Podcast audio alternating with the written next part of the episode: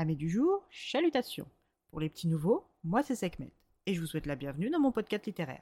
Dans mon émission, je vais tenter trois fois par semaine de vous donner envie de découvrir des livres de tout poil, récents et moins récents. Alors, si ça vous tente, c'est par ici la suite. Aujourd'hui, je vais vous présenter Le silence des vaincus de Pat Barker aux éditions Pocket. Ce roman historique, nous redécouvrons l'histoire de la guerre de Troie du point de vue des femmes faites prisonnières lors des échecs de leur patrie face à l'armée ennemie.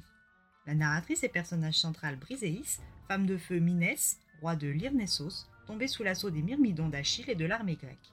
Dans un premier temps, Briséis évoque l'annonce de l'attaque imminente des Grecs, la fuite des femmes et des enfants de la noblesse dans un lieu sûr de la ville, l'entrée des Myrmidons dans la ville, la peur, les bruits de combat, le râle des agonisants, l'odeur de la petite salle surchauffée où les femmes et elles ont trouvé refuge, l'attente qui semble interminable, puis le silence, suivi des vivas ennemis synonymes de mort, de viol et d'esclavage pour elles toutes.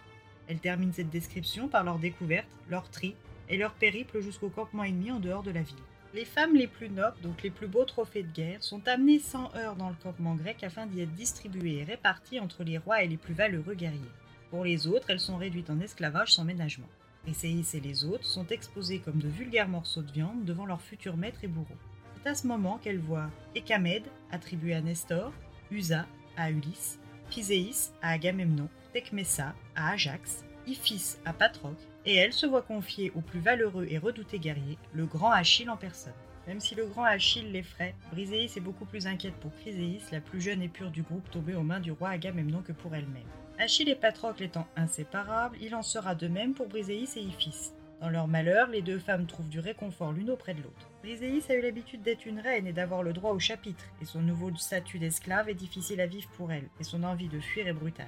Elle ne se fait pas remarquer et apprend à connaître tous ceux qui vivent autour d'elle en attendant son heure. Achille est un homme torturé et plein d'esprit, hanté par des souvenirs de sa mère. Briséis s'attachera-t-elle à son nouveau maître plus qu'elle ne le fait? Arrivera-t-elle à fuir cette vie d'esclave? C'est par la lecture de cette réécriture que vous le découvrirez. Avec ce roman, c'est sous un nouveau prisme que l'auteur nous donne à voir et à lire la mythique guerre de Troie. Le point de vue des vaincus et a fortiori des femmes de vaincus n'est pas un angle souvent, voire jamais abordé. Ici, on nous donne à lire ce qui aurait et probablement dû se passer pour les femmes soumises à la domination grecque. Briséis et les autres sont confrontées à une vie dure et faite de sacrifices, et pour certaines, elles développent de l'attachement pour leur bourreau. Briséis n'échappe pas au sentiment d'empathie pour Achille, mais dans ce livre, il n'est pas question de romance, mais plutôt de probabilité historique. Et le syndrome de Stockholm est un mécanisme de défense de notre cerveau bien connu des psychologues et des psychiatres. Pour celles et ceux qui ignoreraient ce qu'est le syndrome de Stockholm, il s'agit, dans les grandes lignes, du développement de sentiments positifs, amicaux ou amoureux, de la victime pour son geôlier. Toutes ces femmes ne sont pas maltraitées par leur nouveau maître et certaines s'adaptent mieux que d'autres à la situation. Pour ma part, je n'ai rien appris sur la guerre de Troie ni sur le sort réservé aux femmes captives.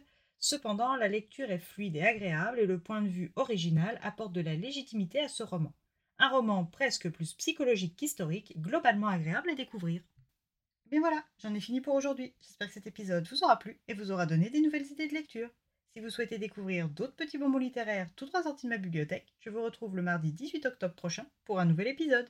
Et si d'ici là je vous manque de trop, n'hésitez pas à me rejoindre sur mon compte Instagram, les lectures de Sekhmet. Il y a souvent un petit concours qui s'y cache. Sur ce, chalut les amis et à la prochaine!